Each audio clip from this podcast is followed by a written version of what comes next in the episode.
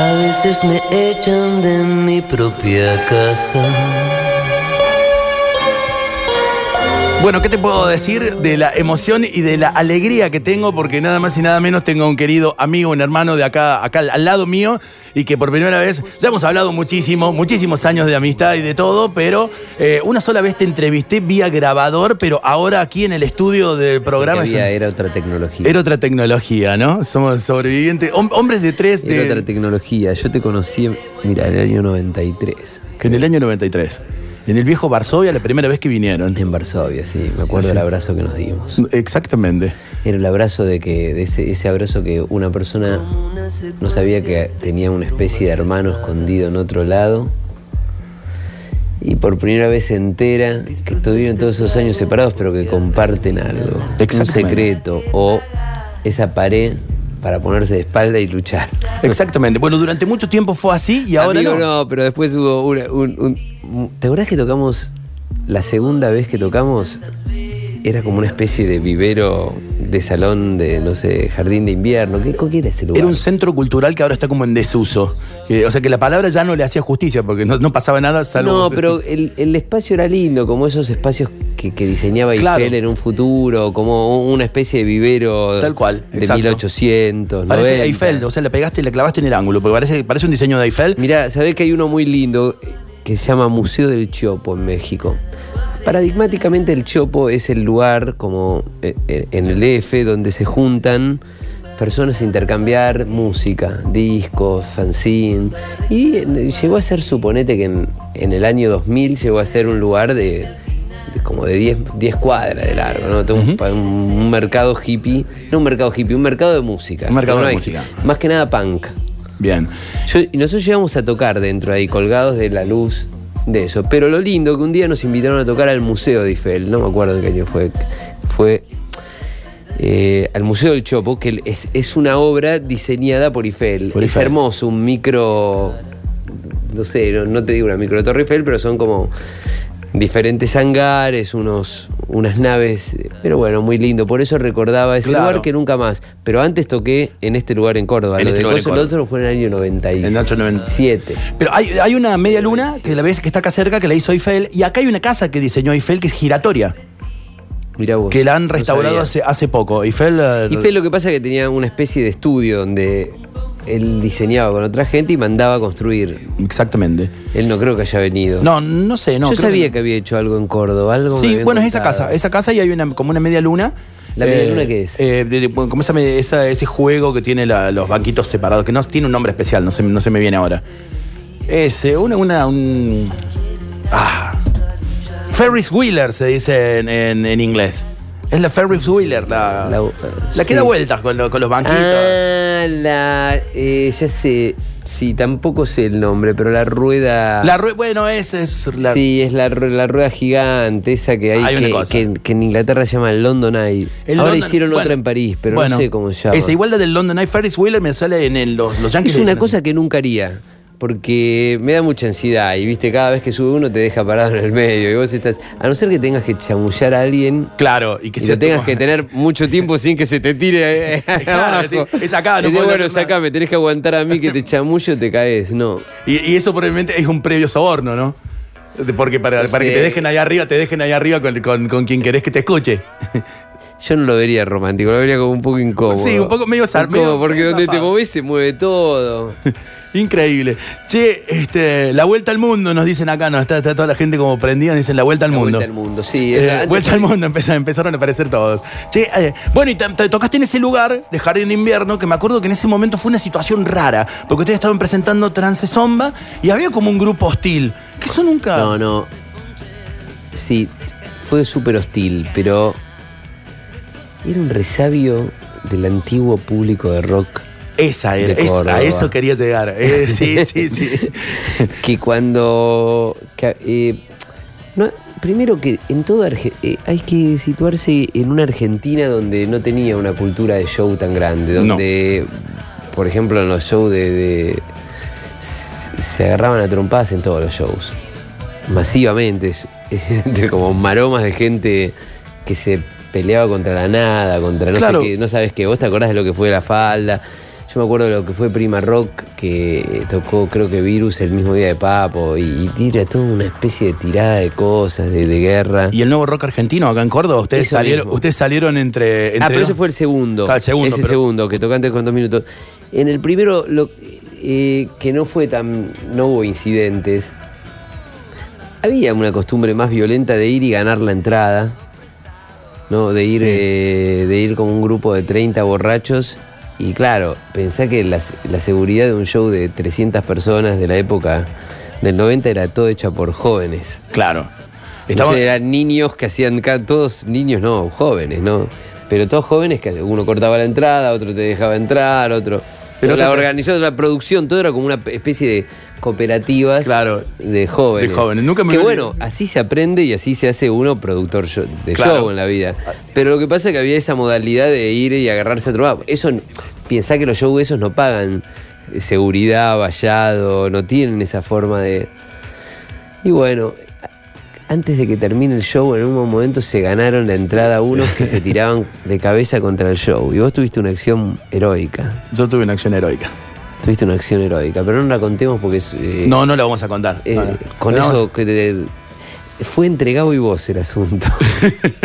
¿Vos te acordás? Yo me acuerdo porque Sí, estaba yo- al yo lo vi desde el escenario, yo estaba en el escenario. Yo me acuerdo perfectamente, Yo claro. estaba en el escenario y me acuerdo, y estaba cantando, y probablemente, no me acuerdo qué tema, pero eh, entre esos tirar, uno agarra el pedal de Gabo, y vos lo agarrás, y entre los vos y Gabo, bueno, sucede esa noche heroica. Rescatamos el, rescatamos No, el- el, pedal, el- el casi ni se mueve ese año, pero entre agarrarlo, porque vos lo agarrás automáticamente y lo inmovilizás. y así Y a fue. partir de ahí fue, fue muy lindo. Yo me acuerdo que en ese camarín, una, una de las frases que se me quedó grabado en ese camarín, después estábamos ahí charlando, tomando birra, me dijiste, de la- me- me- siempre- a propósito de lo que decías, ¿no? Que decías que estabas cansado de lo que te hacían las cuentas en las cajas de, de de las pizzas.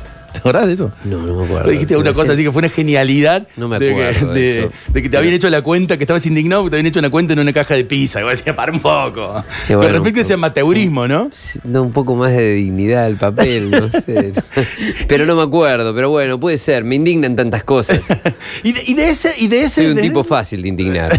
No, pero bueno, no nos pongamos a recordar cosas No, porque no, yo no. me recu- recuerdo más y recuerdo cosas peores. Tenés una memoria, pero impresionante. Recuerdo sí. cosas peores que me has dicho. Eh, no, no, eh, no, todas cariñosas, muy cariñosas para conmigo, pero que te dejarían más mal parado. Bueno, entonces esa, esa parte la, esa parte la olvidemos. Entonces hagamos un pacto de caballero y no decimos nada de eso. Exactamente. Pero desde, desde esas fechas, ¿no? Que venías, que vinieron a Córdoba, que comenzaron a ganarse el público, a, a dar vuelta absolutamente todo y de, y, de, un, y de un hipódromo de Palermo en el cual fue una celebración impresionante bajo Bueno. vuestras propias reglas. ¿Qué, qué sentís de todo eso, de todo ese camino? Sin ponerte nostálgico, porque vos, yo sé que vos bueno, mirás- es una, yo sé que vos no mirás para atrás No, lo, mirá, es que cómo mirar eso si el momento máximo de satisfacción en Córdoba, después de venir tantas y tantas millones de veces, de hacer discos acá, viste, de- de esa relación tan fluida que hemos tenido nosotros, eh, mañana vamos a hacer el show más grande quizás que hayamos hecho.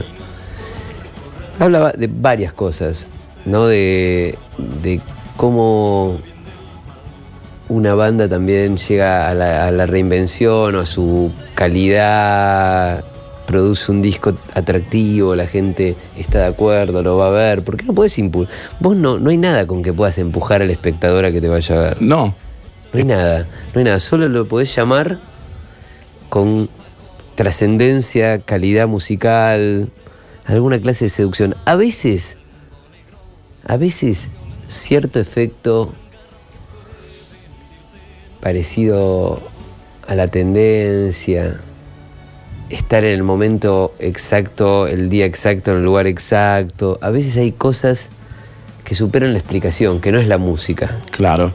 Porque hay en el, en el rock argentino unos, por lo menos cinco o seis casos de, de mega popularidad por estar en ese lugar exacto, en ese minuto exacto, vaya a saber qué pasó. Pero otros no. La música normalmente es como la conocemos nosotros, es la entrega de una obra cada vez más depurada o en un momento muy iluminada y la gente eh, no pudiendo negarse a, a ver eso, ¿no? A- te- concurriendo masivamente a verla. Y, y si bien, y si bien es alguna que otra certeza, mucho de intuición y, y- Bueno, podemos ese- poner una sí. cuota de azar, pero muchas, eh, muchas veces han vivido cinco minutos en el futuro con algunos de, algunos de los discos de la carrera de Babasónicos. Eh, ¿cómo, cómo- qué se sentía? ¿Qué, qué, qué interpretaban ustedes como ese, ese zeitgeist, como dicen los alemanes, el espíritu del tiempo? ¿Cómo, cómo, cómo, cómo tenían esa suerte como de, de tele- telepatía? Es que pensá, primero que bueno, Babasónicos es, ese es un combo, son ideas que están en pugnas permanente y que tratan de asir a una sola a una sola alma de proyecto, ¿no? Cada canción es una entidad, se gana la mejor idea, no conviven varias, es una que gana y aplasta y domestica a las otras, pero todo todos los demás la defienden después, aunque no sea suya. Esa construcción enorme hace que nosotros también seamos gente que escucha mucha música, que vive muy el presente, que entiende mucho lo que está pasando siempre. Después, una iconoclastía profunda que casi toda la banda sostiene y que hace que no pueda seguir ninguna tendencia, que huya a, las, a los vaivenes que impone el azar de la moda o el abuso de la estética en algún eh, por épocas. Eso pasa en la música. Nosotros como somos muy conscientes porque consumimos música actual, detectamos esas cosas. Entonces Babasónicos se esfuerza también a generar discos que no estén anclados en lo que ya pasó, sino propongan una salida hacia lo que viene. Imaginar una música que todavía no está. Eso siempre es una. Es una. eh, es un imperativo en cuando nosotros eh, nos reunimos para hacer música, que son tiempos que están por venir. Y, esa suerte como de ir en contra hasta de tu propia discográfica, no de la convicción, ¿no? O sea, tu propia discografía, tu, propio, tu propia obra, esa como de poner en tensión disco a disco tu propia obra. ¿Cómo se hace en el terreno cuando lo trasladas a las dinámicas personales? Porque ya llevan 25 años juntos y, y bueno, y, y están como más Y lo que pasa es cohesionados que que eso, nunca. que- y eso lo tenés que ver ahí. No, a veces no, también nos peleamos, también eh, discutimos. Pero es algo que como casi todos, se- que, que casi todos, que a veces unos en una época lo entiende más y otros otros menos, pero que casi todos entienden cómo, eh, cómo debería ser. Y, y bueno, y se ve mucho en, eh, en la pugna en los discos. Ahí, si hiciésemos un reality, se, se entendería más. Claro. Porque es un proceso que se discute bastante, que eh, para este disco fue, fue difícil. Y, y esa parte también. Hay otros discos que nos Claro. salen más fácil y más rápidos. Que no por eso dejan de tener su complejidad, hay- ¿no? pero muchos nos salieron así. Yo, te- mira, Dopádromo nos costó mucho también. El Miami también. Este, discutible también. Pero, pero vos pensás que son como eslabones. Otros discos salieron muy. Claro. eh, fueron más espontáneos y más rápidos. Como por ejemplo. Eh, sobre todo Infame y Anoche. Bien. Esos dos discos. a- a- todos son. Yo los tengo a todos un, eh, un recuerdo. Anoche está hecho acá en Córdoba. Un recuerdo muy escrito, ¿no? La médula del disco, compuesta acá. Eh, les tengo un recuerdo tan lindo, bueno, aparte que las canciones que nos dejaron, pero que todos los discos, eh, todo- todas las canciones son tan parejas, tan homogéneas, tan. Y bueno, y. y Jessico nos costó bastante también. Jessico, como, uf, Y en la coyuntura, sobre todo, la- ¿no? sí, la- sí, pero la coyuntura que es parecida a la que estamos viviendo ahora en Babasónicos, en que nos desprendemos de las multinacionales eh, y, y tenemos media como una apatía con, con cómo es el mercado de la música, pero sin embargo eh, queremos hacer música y, mostrarla, entonces eh, siempre a partir... Jessico vivía en eso, entonces es un disco donde cuando lo hacíamos no estábamos en el aire, no, teníamos, no sabíamos quién lo, iba, quién lo iba a sacar. Y sin embargo, hacíamos un disco que era bastante superador. Y yo creo que sí, que también es muy distinto a Miami, a todos. Claro, Que, es- que ah. distinto inclusive Infame, es un disco donde se ve la, el- la- el- se ve cómo se esfuerzan a partir de incomodidad. Yo creo que, que eso es parecido a discutible. De todas maneras, no tengo muy claro cómo será el próximo disco, aunque sea sé que es inminente, que, que- que estamos ante las puertas. ¿Y, y, por su- y cómo han hecho y esa, esa trascendencia que han logrado, eh, al- por ejemplo, en épocas, en épocas donde hay escuchas predeterminadas, donde gobiernan algoritmos, donde, donde por ejemplo, si es No, que. lo- lo- es decir, crecer en ese momento, no crecer de público en eso. Eh, a veces me doy cuenta de eso también, que inclusive los rankings de música popular no se parecen nada a nosotros. Claro, pero sin embargo, se cuela alguna, que, alguna, alguna canción. Sí, eh, no, sin embargo nuestra música sobrevive con alta rotación en el catálogo entero. Claro. En, en el año estamos siempre entre las 10 más pasadas. de- de- pero no sé, pero a la vez como yo eh, cuando me detengo a ver cómo es el resto de las cosas, lo veo tan alejado a lo que nosotros pensamos. Porque al final la música es la estetización del silencio, ¿no? Claro. Es sobrecargar estéticamente eso y construir, eh, aparte la canción pop, ¿no? Que es de donde nosotros... Hoy me di cuenta que Schubert ya hacía esta clase de cosas, ¿no? Claro. Que los románticos la Claro, inventan, románticos. que los románticos inventan La- la, la- canción. la- la pieza en sí, Claro, pieza. la pieza de tres minutos que cuenta la vida de algo que probablemente emociona al artista y el artista. Y después todas las licencias a partir de el compositor y la traslación de eso. Porque lo demás era heroico, lo- la composición anterior era la composición heroica o fabulada, o viste, que eran las óperas o las arias, o. Claro, de- a partir de Schumann O- y, y de Beethoven con los derechos de autor, ¿no?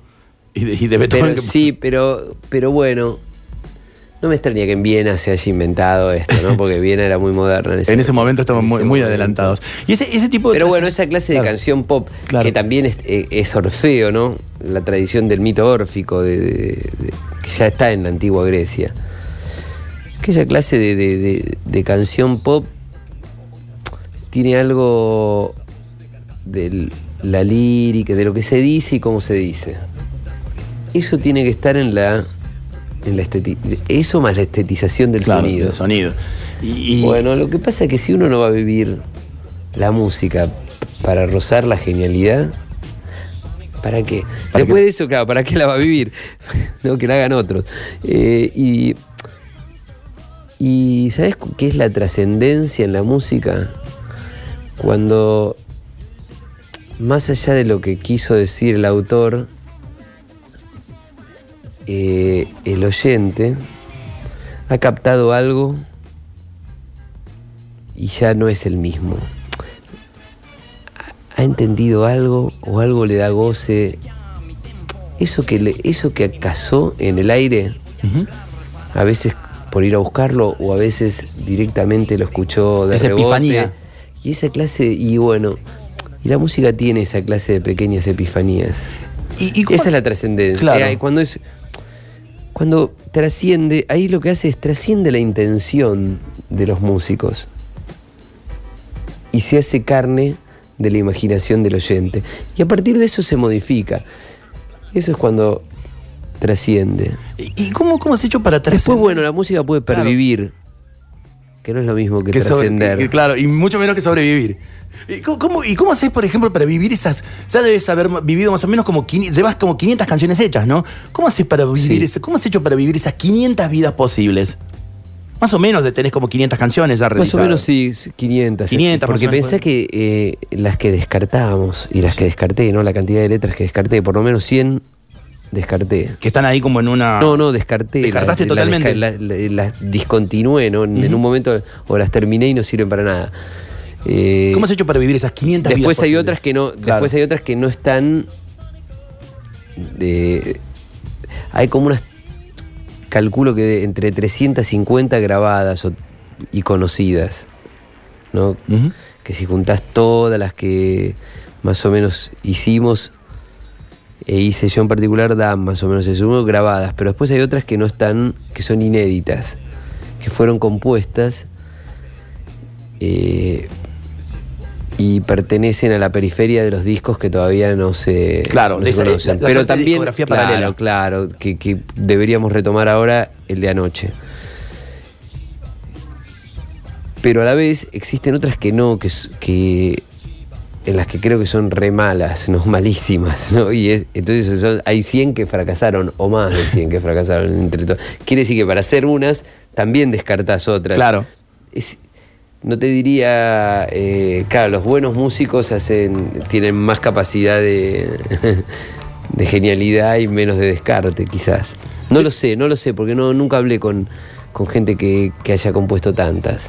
Cuando hablé varias veces con Calamaro, pero lo ve distinto y Calamaro las puede dejar por la mitad y terminarlas en otro momento.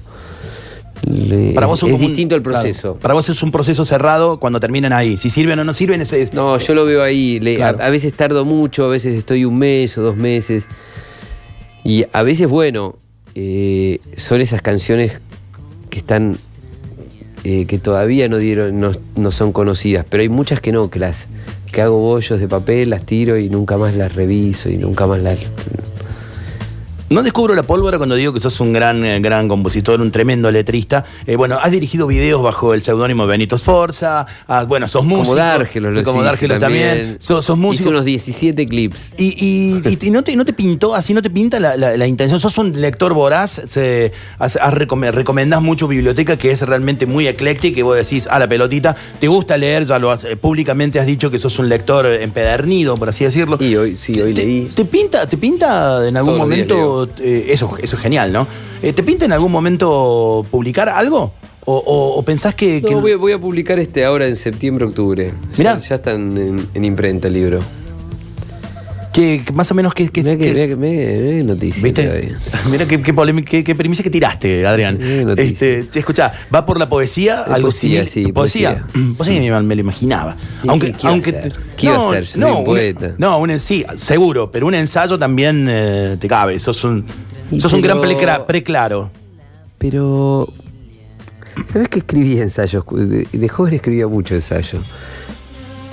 Pero después, Dijiste, vas para la, vas para la poesía. sí, me, me gusta eso. Sí. Y, y- y, por ejemplo, bueno, eh, eh, ¿qué, qué, qué, qué Que tengo, pensás? tengo ese- esa clase de. Básicamente. Es lo que me sale fácil. Yo tengo ese resumen poética, esa visión poética sobre, sobre lo que veo, la vida. Lo que me impacta, me impacta transformado. Transformado por, un, por siempre un juego de palabras, por algo que me, me lo. Me lo, me lo pone en relevancia y disminuye eh, la capacidad de daño que me puede hacer también. O tampoco me doy tampoco me impacta tanto. Tengo una forma. Tengo poco interior. Y en la esta- verdad tengo claro. muy poco interior. No lo creo tanto, pero bueno. Sí. En, esta, en esta dictadura de la sí, felicidad. lo que tengo es mucha imaginación. Sí. Memoria y imaginación tengo mucha. Pero no, no, nunca estoy muy. Nunca estoy ni muy triste ni muy, ni esta- muy feliz. Y, en este- y por eso, a, a No tengo- propósito. no, no, no, no tengo tan. Y, y a propósito con No esta. puesto tanto. No puesto tanto a, a la sensación. Mira, y, y a propósito de esta dictadura de la felicidad, ¿no? En la cual, viste, en la cual que eh, el ocio, el ocio que por ejemplo podés, podés eh, ocupar leyendo y, y- o tal vez escribiendo y todo eso. ¿Cómo, cómo, cómo, lo- cómo lo ves? en Sí, esto? el- el- Eh, y en debería estar feliz. Claro. Uno debería estar feliz, Exacto. no debería estar leyendo. Exactamente, exacto. es- ¿Eso exact- vos querés decir? Exactamente, eso es, eso es lo que quiero decir. Ah, Leer es un acto de la- A mí me, me la chupa eso. Todo. Yo no, no- yo no de- yo siento que no debería. Eh, pensá que yo nunca tuve como. Yo una vez que terminé el colegio no tuve más eh, reglas, de- orden, más que el que me impuse, ¿no?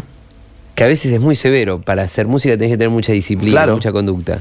Eh, porque no es Y tenés que estar atento. y tenés que estar atento a las ideas, que, a, a la inspiración, Claro. y trabajarla, y hacerla, y horas y horas y horas de constancia. ¿no?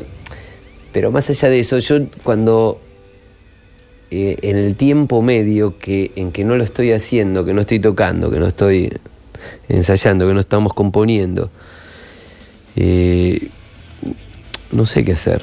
Y no tengo nada que hacer. Entonces por eso siempre le- leo y escucho música. Lees y escuchas Hoy música. escuché un disco genial. Ya lo había escuchado, pero. Pero en la época del CD y en la época que me gustaba mucho ese artista, no estaba ese disco en CD. Creo que no está. ¿Cuál es? Se llama Small Talk de Sly and the Family Stone. Es un disco del 74. que Uno de tus ídolos, Sly, ¿no? sí, es un ídolo máximo. ¿Compartiste escenario en, en un Pero no, festival? sí, pero no tocó el loco. Estaba, estaba en el camarín adelante mío, lo vi. ¿Qué te puedo decir? ¿Y qué sentís? feliz, estaba, tenía una peluca, eh, una peluca gigante, color amarilla. Yo lo miraba, esta- estaría a 10 metros mío. Él tenía una especie de jardincito y yo tenía otro. El mío estaba al lado del- de, la- de- de la Soul.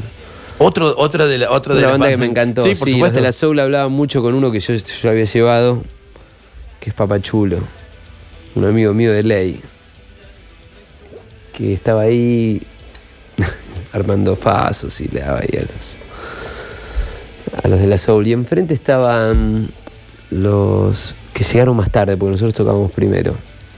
En el camarín de enfrente estaba Gorilas y lo que más me sorprendió es que tuve a Mick Jones y otro más enfrente. Y vos mirabas a, a- no, Sly. estaba, no, y, y que en un momento estaba vestido de marinero, Mick Jones, y, lo- y lo- me encantó verlo. Ahí de cerca. Estaban todos, bueno, todos los que eran gorilas en ese entonces. Y ese disco. De la Soul cantaba unas canciones Canta- también en el mismo escenario, pero estaban porque habían tocado. En el escenario ese de Coachella tocamos nosotros. O- otro rapero que no me lo acuerdo en este momento, pero que es bastante grande, a mí no me gusta. Después tocó De La Soul. Después tocó alguien más que no recuerdo y después cerró Gorilas. O, o esos cuatro o cinco. Y esa situación de escucha, eh, eh, ¿a qué te- Sly tocaba Claro, en otro escenario. En otro escenario. Y bueno, hoy escuché el lado 2 de ese disco. Ayer había escuchado el lado 1 y, le- y- y- ah, me gustó tanto y después volví a escuchar un tema del lado 1. Creí que iba a poder escuchar más música, pero no, no pude. Pero vos te, vos Porque te- te sometes a una suerte de experiencia, ¿no? me siento a escuchar música. No escuchás así como, como te sentás a escuchar música, cosa que ya no se hace. También podría ser un Sí, acto. alguna gente la debe hacer. Pero es, es un acto como de rebeldía también, ¿no? Casi Y como bueno, no me llega, sí, no me llega, no me llega nada, no me llega, no- no- a mí me gusta que no me, no- que no me lleguen las noticias, que no me llegue nada, que no, que no me contamine el, Claro, te el-. Te llega como, te llega como. No, la- claro, no tengo, no, no, no tengo inquietud de internet, no tengo nada que me, que me haga. estoy digo, uy, ¿qué hago? Entonces escucho ese disco que digo, ah, lo quería escuchar. Y, Y ese te lleva a otro y ese otro te lleva a sí, otro. estaba investigando sobre dos discos. Sobre ese y otro que se llama Osmium de Parliament, que es el primer disco de Parliament. Que no, escuché todos los de Parliament, pero ese nunca lo había escuchado. Porque es la protoidea la que todavía después Claro, todavía no- todavía no. Connection y es mejor, claro. Que después se hacen mejor. Pero dije, algo tiene que tener esto, porque. Y sí, tiene algo, pero está muy al palo. Y me hizo acordar a la época nuestra de Transesomba. Porque. ¿Cómo estaríamos influenciados por, por, por Parliament nosotros en esa época? Que, que las partes cambian delirantemente de un lado a otro. Bueno, nos faltaba ser negros, ¿no? Para, Era como para el- hacer claro. esa clase de, de funk, pero era muy al- era como una música muy, muy, muy excitada. Pero tienen ahí como una palo. suerte como de, cast, de cut and paste. no, No, bueno, sí, pero Parliament como nosotros lo hace tocando. Claro. Lo hace ahí- tocando, eh, esa, esa forma de. como una psicodelia funk, básicamente. Muy, muy rara. El disco de, Parliament debe ser del 72 y el de que escuché de Sly era del 74. Eh, no es el mejor disco de Sly, pero igual, Sly hasta el peor disco es genial, es, es increíble. Bueno, después extrañé un poco a Gabo cuando lo escuché porque eh, la música de Sly, eh, creo que el bajo lo deben tocar 70 veces, lo deben hacer, rehacer, rehacer, rehacer hasta que a veces le escuchás errores, pero está, tiene tanto swing que no lo volverías a grabar porque el hijo de puta tocó otro tono quizás en el momento, y, y está bien, no, no importa. Tiene como cosas así que están geniales, o a veces se está por salir del compás y entra otra vez. Eh, y Y bueno, pensaba en que, en que muy pocos bajistas. Así, Sly tocaba el bajo, le tocaba. Aunque el bajista de Sly es increíble, yo creo que muchos de los. que en gran proporción lo que está haciendo Sly se sienta después y graba el bajo él o lo graba primero antes que de grabar todo. Y, y van, porque son, siempre empiezan con el bajo y el bajo propone una como una especie de te llama la atención en una especie de te, vení vení te cuenta algo de una manera que el swing va a ser de otra. Te está anticipando algo que después no va a apoyar, que la, toda la batería todo se va a recargar de forma de, Claro. entonces eso hay que pensarlo de antes. Hay que saber cómo es la canción para hacerlo al revés y empezar con algo al revés. Ese es como una Es que- es genialidad una genialidad, una es muy- muy genialidad musical que hacen pero que, que parece y, y todos los temas veía que todos los temas y, y pensaba este disco que porque bueno la vida de Sly es muy rara no De- después de hay un disco donde él ya decide perder contacto con la sociedad y se hace cloyar y vive como cloyar un tiempo largo por Y después medio homeless. Claro, homeless. no, sí, no lo Claro. encuentran. No lo encuentran, andaba perdido, todo. Después. perdido, básicamente eh, la IRS, que es el, la oficina de impuestos. Claro, venía a ser la, la FIP de acá. la FIP, le hace un juicio por no pagar impuestos. Y es un caso muy raro. Yo no conozco otro que se quedan con los derechos de las canciones. Wow. ¿no? Porque hay un caso muy fa- famoso de Willie Nelson y Willie Nelson le hace la- el disco que se llama FIP. Les regala un disco. Claro. El disco lo que recauda, bueno, sale de la... A mí me gustó, a- me, parece un pago increíble. me- me- que está bien, a la altura de la... Vos decís que me he puesto, bueno, bueno, te no lo tengo, está, gasté en pero- el viaje. eh, lo- ya que lo te vamos pago, a- bueno, hago un disco, y el disco se llama FIP. Lo, lo blanqueamos, lo blanqueamos de esta manera. Y si me vas a vos- vos usar, usame así. No, bueno, vos ganás toda la plata de ese disco, no te. Es, me parece que un buen trato, pero en el trato que le hicieron a Sly es malísimo, porque le sacaron los eh, le sacaron la posibilidad de, de componer y, y no, y de, de ganar de lo que ya compuso.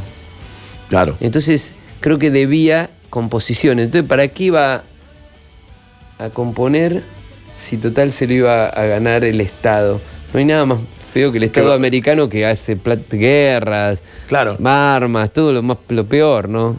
Claro. No, no- no ayuda a nadie, ¿no? Regalar- no, hay, no hay No, educación pública, no hay Regalar belleza salud para un campo- pública, para- para un claro. campo de detención Por de eso, ¿para qué hacer eso?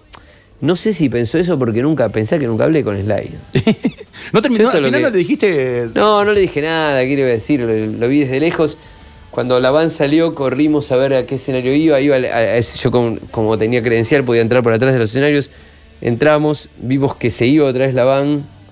Tratamos de averiguar hacia dónde iba y parece que no le gustó ningún escenario y se fue. Claro, ya estaba medio. ya no es- No, porque después es que lo que trataron de convencerlo. Hay un. Para que vean algo muy lindo, hay una apertura de, de- de unos MTV Awards. Creo que lo convoca Lenny Kravitz. Y está Lenny, Sly y Stevie Wonder. Una línea temporal. Y otro más hay. Y creo que Nora Jones o alguien. O, o- o alguien más. Empieza Sly tocando. Porque claro, como te digo, siempre tiene que empezar él porque él toca algo mágico, que es eh, answing y que se compone, que se arma, logra altura, es una, es una, cosa. Empieza tocando ti- ti- de, de- de- de los teclados, un órgano. En un momento se para y se va. Y lo deja a todos, inclusive Stevie queda. No sabe, como no ve, no sabe qué pasó. Los demás continúan porque era en vivo. Claro. Él no, no tiene registro del sistema. Lo cual también es una genialidad. No, No, Stevie, se- Stevie escucha más que nadie, debe haberse Claro. dado cuenta. Ah, dijo, el loco de Sly se paró y se fue. Sly desde muy chiquito hace esto. Está bien, no quiere hacer más. Está... Ya le- ya le- ya le Me parece que ya dio le- todo. claro, ya le dio al mundo.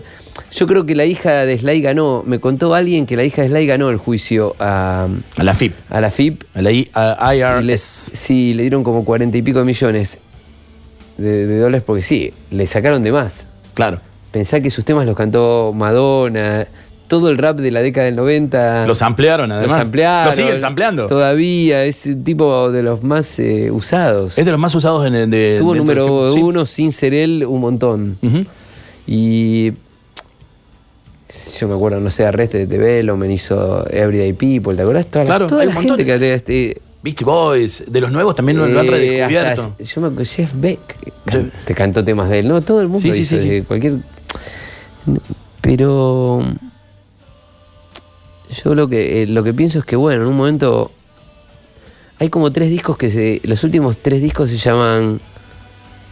eh, o- hay dos que se llaman Back on the Track Again y otro I'm Back. Imagínate, ¿no? Claro, el tipo estaba tan perdido que hizo dos discos que dijo era- que, era- que ahí vuelvo, ahí vuelvo. Ahí vuelvo.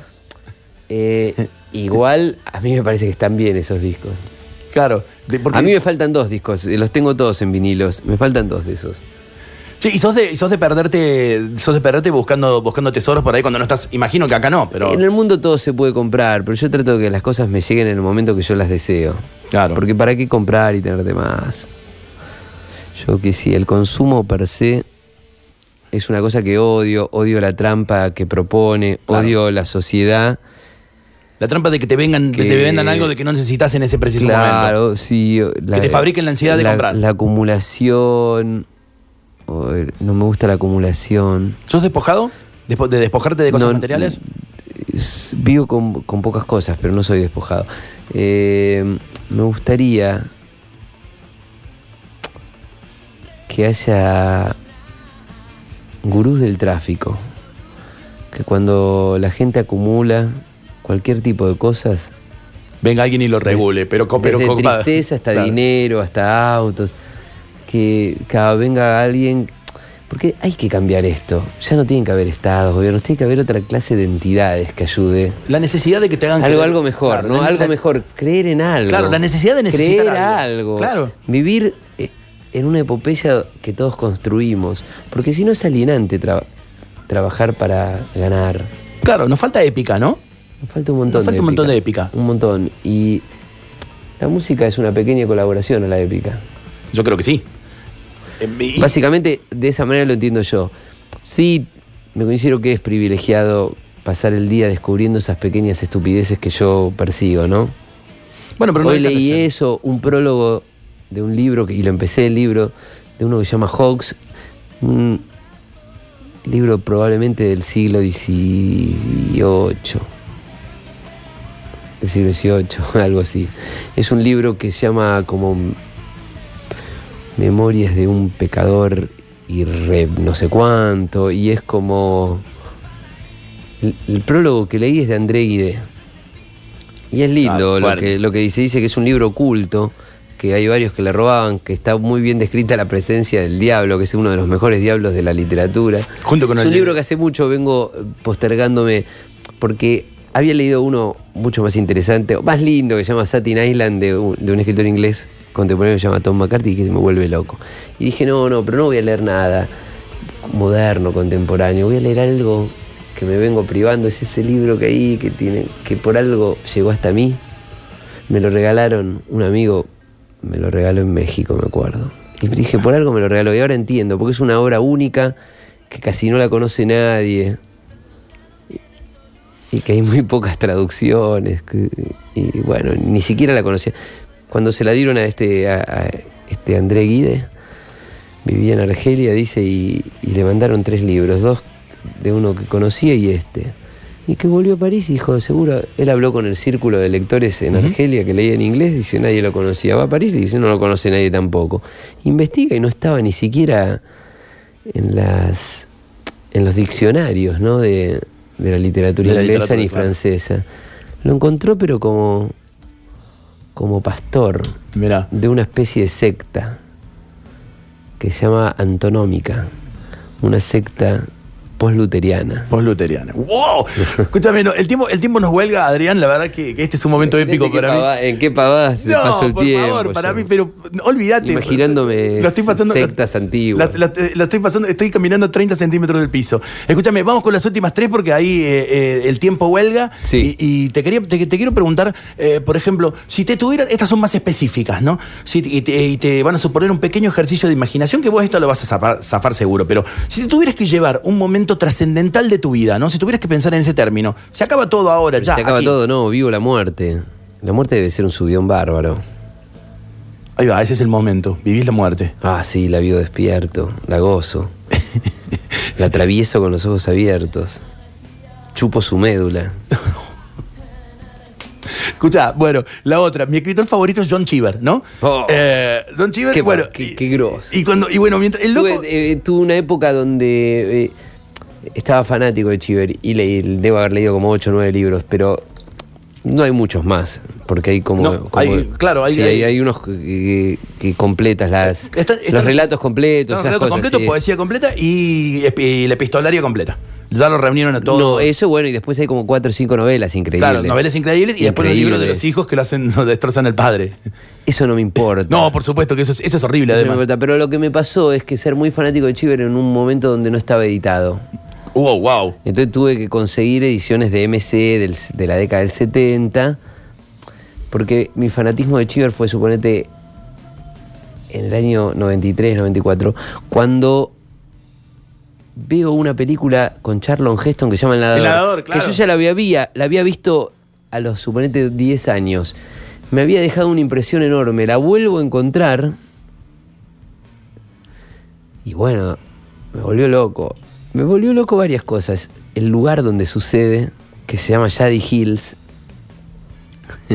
Shady Hills es una parte eh, rica de, New Jersey que conocí, que queda cerca de Princeton. eh, que es lo que más parecido a los countries de acá, pero no. New Jersey tiene una gran parte vasta de gente de clase media alta, de una burguesía alta, que vive en esas como colinas, porque tenés que tener más de. son urbanizaciones que tenés que tener dos acres, pero no, no son clubes cerrados, no son gated community. Son como eh, paisajes de ensueño, ¿no? De la alta burguesía americana tradicional. Y, y esto sucede ahí. Y es muy lindo. Bueno, eso es, es una crítica a todo, A todo, ¿no? Lo a que todo, hace Chiver. Pero sufrí mucho encontrándolos. Pero me los hay un libro que se llama Suburbia, que es muy Suburbia, lindo, una sí, novela. totalmente, totalmente. Y después, las dos más lindas novelas de él son Crónica de los Washpot y la otra, la, la secuela, porque son, do- son dos libros de los Washpot, que no me Sí. acuerdo si. Uno se llama Crónica de los Washpot y el otro no sé qué de los Washpot o algo así. Esas dos, oh, Son maravilla total. Bueno, y resulta que Chiver escribía en, en su, digamos, en su ventana favorita y, daba un bosque, ¿no? En su ventana favorita. Y él le gustaba imaginar que de, esos árboles eran sus probables lectores mientras él escribía. Yo me imagino que también tengo oyentes. Si no, no puedo. Que tengo. Normalmente eso es uno, uno o dos, que hay una persona. Normalmente son mis amigos o algunas mujeres a las que yo le quiero cantar eso específicamente. Y quiero esa complicidad. Es como uno a uno la música cuando yo pienso y la compongo. Entiendo eso. Bien. Es así. Genial, la, la captaste antes que te preguntara, sos, sos lo más. Este, la última, y ahora sí la última, no sin antes agradecerte, sos, o sea, sos, tenemos una amistad de tantos años. Sé sos lo que más. soy. No, sos lo más. sé, no, no sos lo más y te agradezco enormemente No, tu gentileza de que te viniste a, te viniste a, a charlar conmigo. Le agradezco a Edu también eh, y a todos los que hicieron posible esto. De verdad, para mí es un momento de elevación absoluta. Sabes todo lo que te adoro eh, y a, la- a lo largo de todos estos años. Bueno, crecí con vos, loco. Eh, sos, sos mi soundtrack, mi música incidental de mi vida y eso, y eso siempre me ha bastado. Y conocerte siempre me ha bastado. Y esta es la última, que también te, te- un pequeño ejercicio de imaginación, pero se supone que, Adrián, estás, eh, estás eh, en, un, en un hotel y estás en una habitación de hotel y tenés que escribir una carta, una carta de amor. Pero resulta que ese hotel se prende fuego. eh, mientras vos estás escribiendo tu carta de amor. Entonces, Adrián Dárgelos tiene que escribir una carta de amor desde una habitación de un hotel en llamas. ¿Cómo empieza esa carta, Adrián? Voy a ser breve. Pero yo me voy con la carta. Nada, yo- la carta empieza voy a ser breve. Y lo que te digo es que yo la termino de escribir y me voy. Claro. Genio total. Loco, muchísimas gracias, Adrián, de verdad. Muchísimas gracias. Un momento, pero increíble, lo he pasado. Mirá, si estoy determinado a escribir, la voy a escribir. A mí me gusta ser breve. Mm, Porque para pudrirla y para disfrutarla, Claro. aunque el goce sea largo, que no haya mucho convencimiento. Adrián Dárgelos con nosotros. Increíble, gracias. Gracias, gracias por este momento supremo. Buenas noches, gracias a ustedes. Adrián, nada, todo. Ahí va.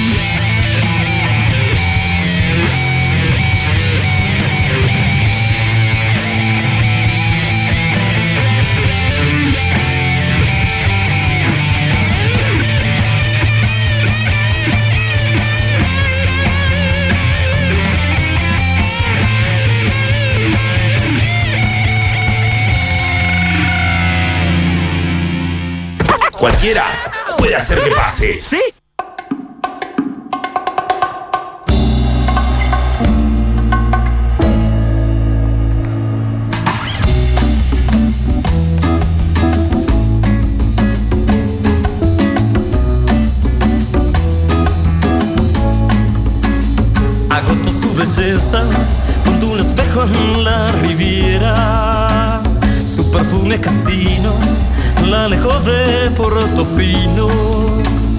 Abandonada, pidió un martini y su mirada se va en un yate hacia el turquesa Argel, al horizonte aquel, su pareo se vuela y el aliento del mar la desespera, la desespera.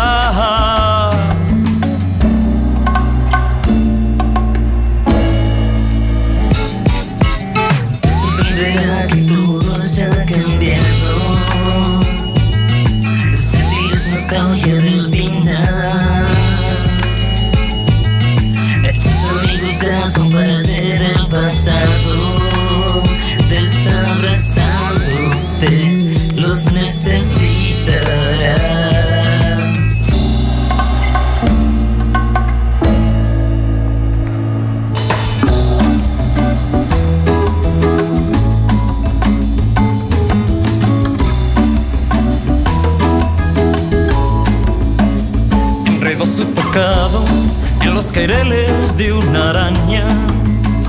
Y flotaba a su lado el rumor que sus pestañas eran falsas y que lo habría tomado. No controla su mueca donde habrá estado en la cubierta de un crucero portugués con su cuerpo varado a la orilla del mar. Se desespera, se desespera.